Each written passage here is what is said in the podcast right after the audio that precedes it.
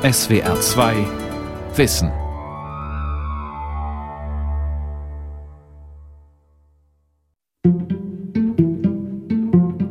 Wir haben im Freundeskreis viele Pärchen, die mittlerweile drei bis vier Kinder haben, ja. Weil es einfach schön ist, wenn sie erwachsen werden, dann einfach äh, auch Menschen zu haben, auf die sie sich verlassen können. Manche überlegen sich beim zweiten Kind auf jeden Fall und das dritte ist, glaube ich, so der Bonus. Hamburger Eltern über die neue Lust zum Kind. Ich war überrascht, wie schwierig es ist, überhaupt eine normale Wohnung zu finden und das bei einem völlig normalen Gehalt. Gefühlt gibt es einfach nichts und wenn es was gibt, bewerben sich so unglaublich viele Leute darauf, dass sie eigentlich kaum eine Chance haben. Florian Fischer, Wohnungssuchender in Mainz. Ja, also wir haben jetzt schon Unterrichtsausfälle ohne Ende und äh, Lehrer fehlen an allen Ecken und Enden. Dieter Kohnen, Schulpflegschaftsvorsitzender von Nordrhein-Westfalen. Die ganzen Prognosen der letzten Jahre deuten darauf hin, dass Deutschland sich zahlenmäßig in den nächsten Jahren dahingehend entwickeln wird, dass die Bevölkerung zunehmen wird. Dr. Christian Fiedler vom Bundesinstitut für Bevölkerungsforschung Wiesbaden. Deutschland schrumpft doch nicht. Demografische Prognosen und ihre Folgen. Eine Sendung von Ingeborg Breuer. Seit einigen Jahren gehe ich immer gerne am frühen Nachmittag einen Kaffee trinken, bei mir im Café um die Ecke. Aber das kann man heute fast gar nicht mehr machen. André Ohren, kinderloser Musiker aus Berlin-Kreuzberg, erkennt seinen Kiez nicht mehr wieder. Ab etwa halb drei füllen sich die Bürgersteige mit Kinderscharen, mit Müttern, die ihre Kinder aus Kindergärten und anderen Einrichtungen abholen. Sie fahren mit Kinderwagen bzw. Mit, mit großen Transporträdern auf den Bürgersteigen. Sie fahren nebeneinander. Die etwas größeren Kinder fahren mit eigenen Fahrrädern hinterher. Es gibt kein Durchkommen mehr. Es ist alles voll. War das vorherzusehen? Ein Kinderboom? Und das übrigens nicht nur in Berlin. Vor 13 Jahren hatte das Magazin Stern noch ganz andere Visionen vom Deutschland der Zukunft. Nämlich Das Deutschland von morgen wird ein Land der leeren Häuser sein, bewohnt von Greisen ohne Enkel, mit verödeten Vierteln, vereinsamten Spielplätzen, verfallenen Schwimmbädern. Wo früher Kinder tobten, werden Alzheimer-Patienten in Rollstühlen sitzen. Eine Prognose, die aus damaliger Sicht Sinn machte und doch gewagt war. Zwar gibt es auch heute noch verödende Landstriche, wo kaum mehr jemand wohnen will, wo Häuser unverkäuflich sind und Schulen geschlossen werden. Doch mehr und mehr schieben sich andere Schlagzeilen in den Vordergrund. Solche vom anhaltenden deutschen Babyboom, von fehlendem Wohnraum in deutschen Städten, von Lehrermangel aufgrund steigender Schülerzahlen, von wachsenden Bevölkerungszahlen. Schrumpfen war gestern, hieß es in einer Pressemitteilung des Instituts der deutschen Wirtschaft Anfang 2017. Für diese Auffassung, dass das Schrumpfen vorbei ist, sprechen zwei Gründe. Dr. Rainer Klingholz, Leiter des Berlin Instituts für Bevölkerung und Entwicklung, bestätigt, dass Deutschland zurzeit wächst. Erstens sind die Kinderzahlen in Deutschland wieder gestiegen, allerdings nur sehr leicht. Das bringt relativ wenig. Viel wichtiger ist, dass die Zuwanderung seit zwei, drei Jahren massiv gestiegen ist. 2015 und 2016 sind insgesamt zwei Millionen Menschen nach Deutschland gekommen. Und deswegen haben wir jetzt andere Aussichten. Deutschland schrumpft nicht mehr. Doch sind alle bis vor kurzem prognostizierten Probleme damit gelöst? Was ist mit der alternden Gesellschaft, dem Fachkräftemangel, dem Rentenloch, der Wohnungsnot? Vermutlich kommen durch die Entwicklung auch neue Probleme hinzu. Ihr kleiner Sohn ist der ganze Stolz von Anne Fromm. Doch an die Geburt des Jungen im Februar 2017 erinnert sich die Berliner Journalistin mit gemischten Gefühlen. Als sie mit starken Wehen in ihrem Wunschkrankenhaus vorstellig wird, weist man sie ab. Da hat uns die Hebamme, die dort im Dienst war, aber schon gesagt, sollte Ihr Kind heute Nacht kommen, dann müssen Sie nach Potsdam oder nach Bad Saro zum Entbinden, weil alle Berliner Kreissäle zurzeit voll sind. Ich war total vom Kopf gestoßen, weil Bad Saro sind, glaube ich, 80 Kilometer, Potsdam, weiß ich nicht, 50 Kilometer oder so. Ich hatte Angst. Die Wehen zogen sich hin und so bekam die werdende Mutter doch einen Platz in einem Berliner Kreissaal. Aber Dr. Lars Hellmeier, Chefarzt der Klinik für Geburtsmedizin und Gynäkologie am Vivantes Klinikum im Berliner Friedrichshain, bestätigt die Engpässe an Berliner Krankenhäusern. Wir haben auch in diesem Jahr mehrfach den Kreissaal gesperrt, gesperrt darf man gar nicht sagen, also eingeschränkt. Das heißt, wir behandeln nur die absoluten Notfälle. Und wenn jeder Raum voll ist, müssen wir versuchen, die Frauen in ein anderes Zentrum zu verlegen. Offensichtlich hatte niemand mit einem Babyboom gerechnet. Entbindungsstationen wurden geschlossen, die Zahl der Hebammen nimmt seit langem ab, weil Arbeitsbedingungen und Bezahlung schlecht sind. Kein Problem, so schien es, denn die Demografen gingen von rückläufigen Geburtenzahlen aus. Aber die Zahl der Geburten steigt. 2016 kamen in der Hauptstadt rund 25 Prozent mehr Babys zur Welt als zehn Jahre zuvor. Allein in der Berliner Charité erblickten im Jahr 2015 5161 Babys das Licht der Welt. 2017 waren es schon 5600. Das sind fast 9 Prozent mehr. Warum das so ist, erläutert Chefarzt Professor Wolfgang Henrich. Ich denke, dass die Stadt eine hohe Attraktivität ausstrahlt, insbesondere auch auf junge Familien, auf Künstler oder junge Studenten, die dann auch in die Familiengründung gehen und aus der Stadt nicht mehr fortziehen. Und zum Zweiten haben wir natürlich auch eine gewisse Zuwanderung. Und äh, Zuwandererfamilien haben auch eine hohe Kinderfreundlichkeit. Und ich denke, dass das ein Hauptgrund ist, warum das in Berlin so erfreulich ist. Aber nicht nur in Berlin. Insgesamt sehen wir in ganz Deutschland im Moment einen relativ robusten Aufwärtstrend. Dr. Sebastian Klüsener vom Max-Planck-Institut für demografische Forschung in Rostock ist Experte für Fertilität, also für Geburtenentwicklung. Er bestätigt, in Deutschland werden wieder mehr Kinder geboren. Mehr als vier Jahrzehnte lag die Geburtenquote in Deutschland bei 1,36 Kindern. Und heute? Wenn man die jährlichen Zahlen sich betrachtet, liegen wir bei 1,5 Kindern pro Frau. Das ist natürlich immer noch im internationalen Vergleich auf einem sehr niedrigen Niveau. Uns ist eigentlich auch viel wichtiger die Zahl der Kinder, die Frauen dann während ihres gesamten Lebens bekommen. Und da ist halt die positive Entwicklung, dass wir da auch jetzt endlich wieder einen Aufwärtstrend sehen, der auch sich ungefähr um 1,5 bewegt, aber auf die 1,6 jetzt zugeht. Dass in Deutschland wieder mehr Kinder geboren werden, hat für Sebastian Klüsener verschiedene Gründe. Insgesamt ist es natürlich für Deutschland im Moment positiv, dass wir eine sehr positive wirtschaftliche Entwicklung haben. Die Familienpolitik spielt eine Rolle und sie spielt insbesondere eine Rolle für Akademiker, die in Deutschland ja im Vergleich auch zu vielen anderen europäischen Ländern sehr wenig Kinder bekommen. Und äh, wenn man eben weiß, man kann in den äh, Beruf zurückkehren nach der Geburt des Kindes und das Kind ist dann auch versorgt, also was Betreuungssituationen angeht, dass dann eben auch Akademikerinnen sich für ein Kind entscheiden. Der Fertilitätsexperte ist optimistisch, dass der Trend zum Kind auch in Zukunft anhält, dass es sozusagen wieder in Mode kommt, eine Familie zu gründen. Das heißt aber auch, das Zeitalter sinkender Schülerzahlen ist vorbei. Deutschlands Schulen sehen einem Schülerboom entgegen. So Bildungsexperte Dirk Zorn von der Bertelsmann Stiftung. 2017 veröffentlichte die Stiftung eine Studie, die verkündete Schülerboom. Zehntausende zusätzliche Lehrer und Klassenräume notwendig. Mehr Geburten und hohe Zuwanderung lassen die Schülerzahlen wieder steigen. Wir schätzen, dass in 2030 etwa 8 Prozent mehr Schüler die Schulbank drücken als heute. Bereits in 2025 werden mehr als 2000 neue Grundschulen dafür benötigt. Die Schülerprognose der Kultusministerkonferenz basierte noch auf Zahlen aus dem Jahr 2012. Und die rechnete mit deutlich weniger Schülern. Doch einige Städte stellen sich bereits der neuen Realität. Und jetzt muss er sich selbst kaputt machen. Die Kinder der Eisbärklasse der Gemeinschaftsgrundschule in Hürth, einer Kleinstadt im Rheinland, lernen gerade Wörter in einzelne Silben zu zerlegen. Obwohl die I-Dötzchen viel interessanter finden, dass heute das Radio zu ihnen gekommen ist. Und was soll das sein? Das ist ein Mikrofon. Aber ein echtes? Cool. Hallo, ich habe die Uhrzeit gelernt. Und ich habe heute Geburtstag. Jetzt das wird hoffentlich im Radio jetzt ankommen. Es kommt nicht oft vor, dass eine Grundschule neu gegründet wird. Aber die Stadt im Speckgürtel von Köln wächst. Länger schon war klar, dass angesichts steigender Kinderzahlen eine weitere Grundschule nötig wird, erklärt Schuldezernent Jens Menzel. Die Stadt Hürth verfügt momentan über knapp 60.000 Einwohner. Vor über 20 Jahren waren es weniger als 50.000, sodass der Zuzug also stetig ist. Wir müssen feststellen, dass in den letzten drei Jahren die Anzahl der Kinder der unter Dreijährigen, also drei Jahrgänge, von 1630 auf 1830 gestiegen ist.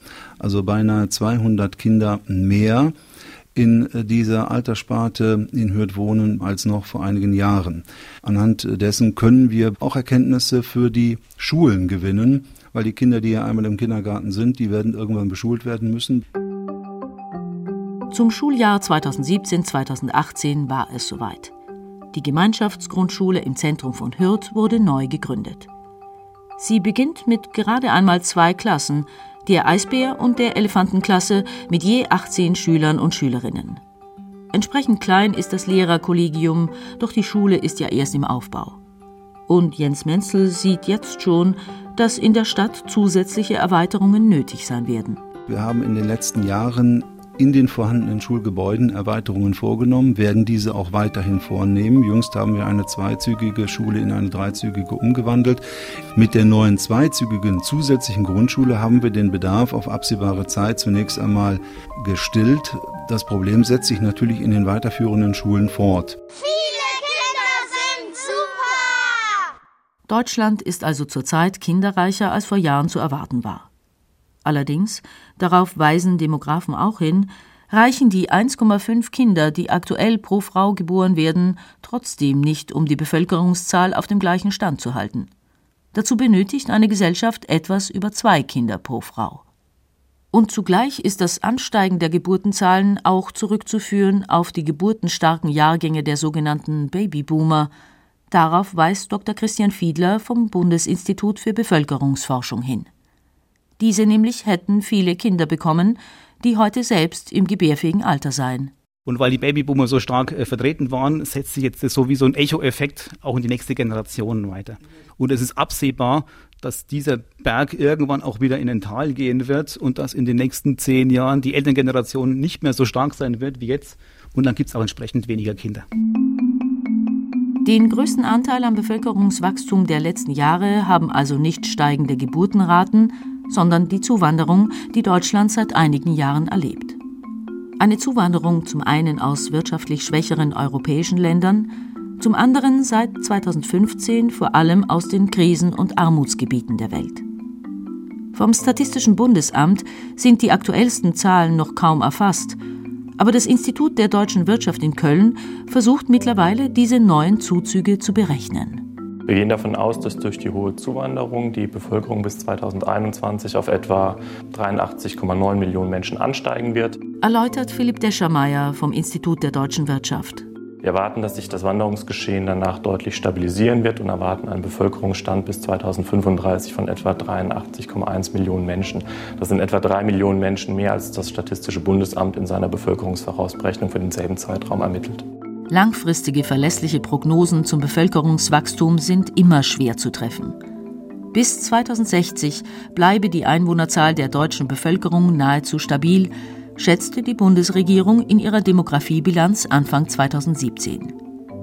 Im Jahr 2015 rechnete das Statistische Bundesamt dagegen für 2060 noch mit deutlich niedrigeren Bevölkerungszahlen zwischen 67,6 und 76,5 Millionen und das Bundesamt für Bevölkerungsforschung textete im November 2017 bewusst vage Deutschland schrumpft, Deutschland schrumpft. Irgendwann, irgendwann. Denn, so Dr. Tim Evermann, Geograf am Bundesamt für Bevölkerungsforschung, schrumpfen wird Deutschland weiterhin. Lediglich der Zeitpunkt wird sich verschieben. Dazu muss man sagen, dass aktuell ja der Zuzug von Migranten, insbesondere der Zuzug von Flüchtlingen, wieder stark abgenommen hat. Das heißt, wenn dieser Rückgang an Flüchtlingen weiterhin anhält und die Zahlen irgendwann wieder so gering sind wie vor 2015, dann hat das langfristig sowieso keinen Einfluss. Es geht immer nur um den Zeitraum. Langfristig gehen wir nach wie vor von mittleren bis starken Rückgang aus. Was bedeutet das für die demografische Krise, vor der Bevölkerungswissenschaftler seit Jahren beharrlich warnen? Verlieren nun, wo es mehr Kinder und mehr Zuzug vor allem jüngerer Menschen gibt, die Szenarien einer vergreisenden Republik ihren Schrecken? Christian Fiedler vom Bundesinstitut für Bevölkerungsforschung. Also Zuzug von jungen Menschen aus anderen Ländern, aber auch natürlich ein höheres Geburtenniveau und viele junge neugeborene Menschen in Deutschland tragen mit Sicherheit dazu bei, dass die Alterung verlangsamt wird. Das heißt, Alterung schwächt sich ein kleines bisschen ab, aber im Prinzip nicht sehr stark. Generell bei den Zuwanderern muss man äh, auch stark unterscheiden, wie es gelingt, diese Zuwanderer, die in den Arbeitsmarkt zu integrieren. Und wichtig ist beim Aufsetzen mit Gefühl, ne? damit es nicht das Gewinde kaputt macht, ne? sondern so aufsetzen, dass es gut anpasst und anzieht. Ne? Ein Ausbilder erklärt jungen Arabern in einer Berufsorientierungsmaßnahme der Handwerkskammer Köln, wie sie einen Metallblock in einen Schraubstock einspannen sollen. Hier werden junge Geflüchtete auf den deutschen Arbeitsmarkt vorbereitet. Ich befinde mich immer in der Überlegungsphase. Ich habe noch nicht mich entschieden, ich bin ungefähr seit zwei Jahren und äh, ein paar Monaten schon. Ich komme aus Syrien. Ich bin seit äh, zwei Monaten bei der Maßnahme. Ich möchte gerne äh, eine Ausbildung als Elektriker machen. Ich komme aus Nordsyrien. Ich bin seit drei Jahren in Deutschland. Also ich, äh, ich muss ein Stück Plastik 80 x 80 mm schneiden mit der Säge. Also beruflich, ich habe zwei Jahre als Elektriker gearbeitet in dem Irak. Im Bildungszentrum Butzweiler Hof im Norden von Köln erwerben junge Flüchtlinge Kenntnisse und Fähigkeiten, die sie für eine handwerkliche Ausbildung brauchen. Ulla Schlotthoff, Koordinatorin der Maßnahme. Elektroniker, Metall, den Baubereich stellen wir hier vor praktisch. Dann haben wir so Einzelsachen im Tischlerbereich, im Malerbereich, Farbe-Raumgestaltung. Konditor hatten wir jetzt dabei. Also alles, was wir so schaffen und hier ermöglichen können. Als im Sommer 2015 die große Flüchtlingswelle einsetzte, hoffte die deutsche Wirtschaft, dass die nach Deutschland strömenden jungen Männer sich schnell für jene Berufe qualifizieren könnten, für die dringend Personal gesucht wird. Und hätten sie erst Arbeit, dann könnten sie den Fachkräftemangel beheben helfen. Und außerdem noch dazu beitragen, das wegen der zunehmenden Zahl von Rentnern drohende Rentenloch mit ihren Einzahlungen zu stopfen. Tatsächlich werden die Sozialsysteme durch Zuwanderer, die eine Beschäftigung finden, entlastet oder massiv entlastet. Und im theoretischen Idealfall kämen, sagen wir mal, 25-jährige gut ausgebildete Fachkräfte, die am besten schon Deutsch sprechen, aus anderen Ländern hierher. Die würden sofort einen Job finden und das wäre perfekt. Aber der Berliner Bevölkerungsforscher Rainer Klingholz weiß, das ist natürlich in gewisser Weise eine Illusion. Schnell zeigte sich denn auch, dass die Integration von Geflüchteten in den Arbeitsmarkt nicht so einfach ist. Zwar ist Ulla Schlotthoff von denen, die bei ihr einen Orientierungskurs machen, begeistert, doch es war von Anfang an immer schwierig, passende Teilnehmer zu finden für die Kurse. Da spielt halt das Sprachlevel eine Rolle. Da spielt auch ein bisschen die Vorbildung eine Rolle. Jemand, der einfach nur ein Grundschulniveau hat von seiner Allgemeinbildung her, das kann man schlecht aufholen. Also da fallen einige durchs Raster, die müssen Interesse an einer Ausbildung haben. Eine Ausbildung dauert lange, äh, heißt auch ein paar Jahre nochmal Verzicht auf ein etwas höheres Verdienst. Und äh, die müssen Interesse am Handwerk zum Beispiel auch haben. Das muss ja auch nochmal passen. Rainer Klingholz bestätigt die Probleme. Das liegt natürlich auch daran, dass diese Menschen dann selber von sich aus sehr viel investieren müssen. Also zwei, drei, vier Jahre vielleicht in das Spracherlernen und in eine Ausbildung. Und das ist vielen zu lang, weil sie irgendwie Geld verdienen wollen. Und deswegen vermeiden manche eine Ausbildung und gucken, dass sie schnell an Geld kommen mit einem simplen Job. Und trotzdem sollte man die so gut äh, es geht in die Arbeit integrieren. Das kostet Geld und das dauert und das wissen alle. Aber das Gute an diesen Menschen ist, die sind jung und im besten Fall sind die in ein paar Jahren so gut ausgebildet und qualifiziert, dass sie dann, wenn die Babyboomer in Rente gehen, dass sie dann bereitstehen, um diese Lücken im Arbeitsmarkt zu stopfen. Ob dies wirklich gelingt, ist nach wie vor ungewiss. Allerdings hält Thomas Straubhaar, Professor für Volkswirtschaftslehre an der Universität Hamburg und langjähriger Direktor des Hamburgischen Weltwirtschaftsinstituts, Zuwanderung ohne dies nicht für geeignet, um Deutschlands demografische Probleme zu lösen. Das ist etwas, was mich eben auch jetzt ärgert. Genauso wie ich sage, man darf Zuwanderung nicht als Schicksalsfrage Deutschlands sehen oder als negative Bedrohung Deutschlands verstehen. Genauso wenig sollte und darf man sagen, dass Zuwanderung eine eierlegende Wollmilchsau ist, die alle unsere Probleme, die wir haben, lösen wird. Und dazu gehört die demografische Alterung. Und zu glauben, dass man jetzt junge Leute in Syrien holt, damit die unsere Rentendiskussion lösen, das ist absurd. Mit anderen Worten, das ist über die lange Frist ein Nullsummenspiel, das uns nicht wirklich hilft, diese Themen Fachkräftemangel, Alterung zu lösen, sondern die müssen wir selber lösen. Aber wie soll das gehen, wenn heute schon Fachkräfte fehlen? in technischen Berufen, in der Pflege, im Handwerk. Denn dass es diesen Mangel gibt, darüber klagen mittlerweile auch Branchen, die bis vor kurzem noch dachten, das Problem würde an ihnen vorübergehen. Ist ihr Auto am Arsch, kommt zu Pasch. Wirbt der Besitzer einer Kfz-Werkstatt in Köln um Kunden. Doch bald weiß Holger Parsch nicht mehr, wer die Autos seiner Kunden reparieren soll. Wir wissen schon seit langer Zeit äh, von der Handwerkskammer und auch von der Kfz-Innung, dass der Fachkräftemangel kommt. Er wird kommen, er wird kommen, er wird kommen. Es ist uns allen vorgebetet worden und ich habe mir gedacht, oh, läuft doch. Irgendwie geht's, ist alles gut. Wir sind in der Kfz-Branche, sind wir noch eigentlich noch so die, die eine gute Stellung haben. Viele Jugendliche möchten im Kfz-Bereich arbeiten, weil Papa mit Autos zu tun hat und Autos sehr gut angesagt sind in Deutschland. Aber wir spüren es auch. Fachkräftemangel, wir haben ihn. Auch Holger Parsch bildet einen syrischen Flüchtling in seinem Betrieb aus, mit dem er sehr zufrieden ist. Denn seiner Erfahrung nach ist der Beruf des Handwerkers nicht mehr bei allen Deutschen gut angesehen.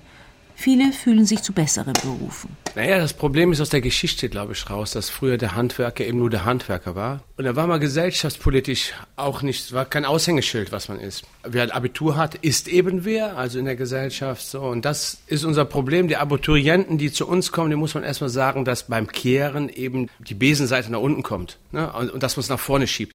Wenn aber nur noch Abiturienten oder Hochschulabsolventen gesellschaftlich anerkannt sind, habe die Politik die falschen Weichen gestellt. So die Kritik des Koblenzer Statistikprofessors Gerd Bosbach. Denn das erklärte politische Ziel sei lange Jahre gewesen, die Studierendenquote zu steigern. Thomas Straubhaar wiederum entlarvt den Fachkräftemangel als Führungsmangel der Wirtschaft. Denn die habe es bislang versäumt, ungenutzte Arbeitspotenziale etwa durch lebenslange Bildung oder Schaffung attraktiver Arbeitsbedingungen, in den Arbeitsmarkt zu integrieren. 2016 veröffentlichte der Ökonom ein Buch mit dem Titel Der Untergang ist abgesagt, wieder die Mythen des demografischen Wandels.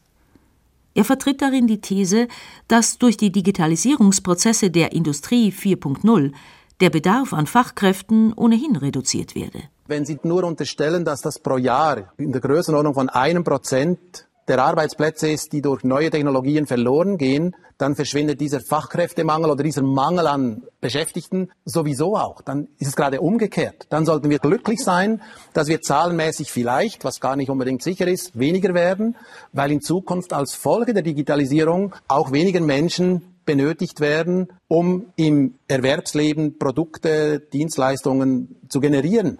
Für Rainer Klingholz allerdings sind solche Prognosen verfrüht.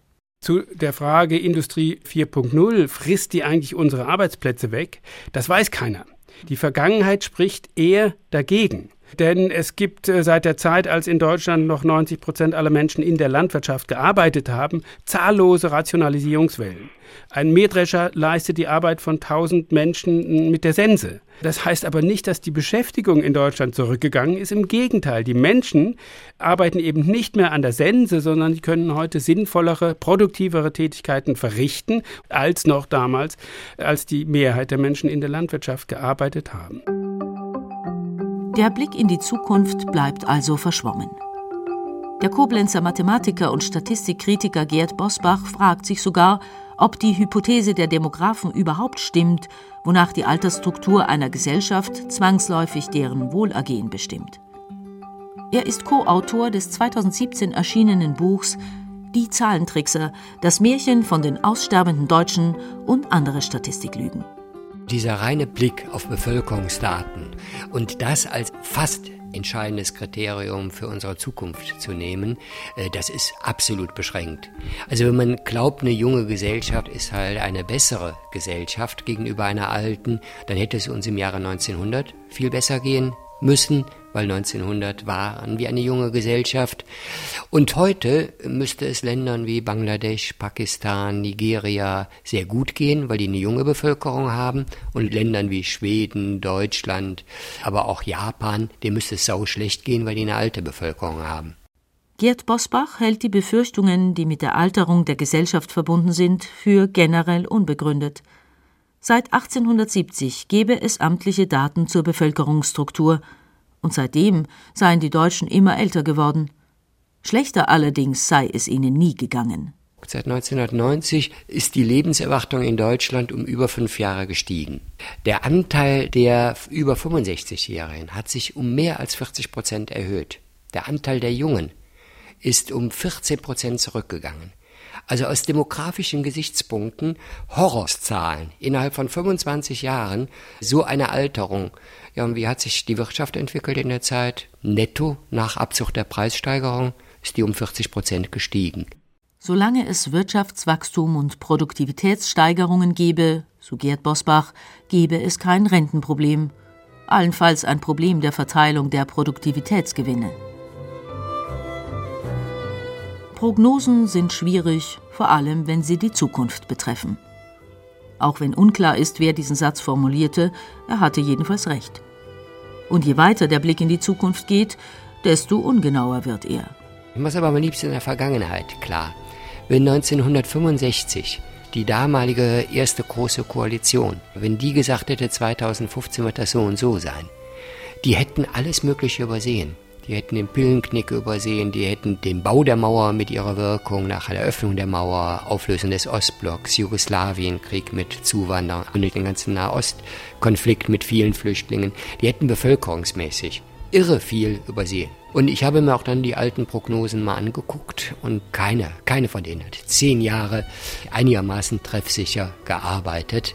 Alle Prognosen sind dann durch neue ersetzt worden. Gerd Bosbach hält Prognosen, die über einen langen Zeitraum getroffen werden, geradezu für Kaffeesatzleserei. Dr. Tim Evermann stimmt ihm teilweise zu. Das ist natürlich klar, umso weiter in die Zukunft wir gehen, umso unsicher wird das Ganze. Trotzdem hält der Wissenschaftler am Wiesbadener Bundesamt für Bevölkerungsforschung Prognosen für unbedingt notwendig. Denn in die Zukunft gerichtete Entscheidungen können nur getroffen werden, wenn vorab ein Erwartungshorizont abgesteckt ist auch wenn diese Entscheidungen möglicherweise später wieder revidiert werden müssen, weil die Erwartungen sich nicht erfüllt haben. Es wäre völlig naiv, keine Prognosen zu machen, weil das würde bedeuten, dass wir einfach in den Tag hineinleben und morgen entscheiden, was wir morgen machen.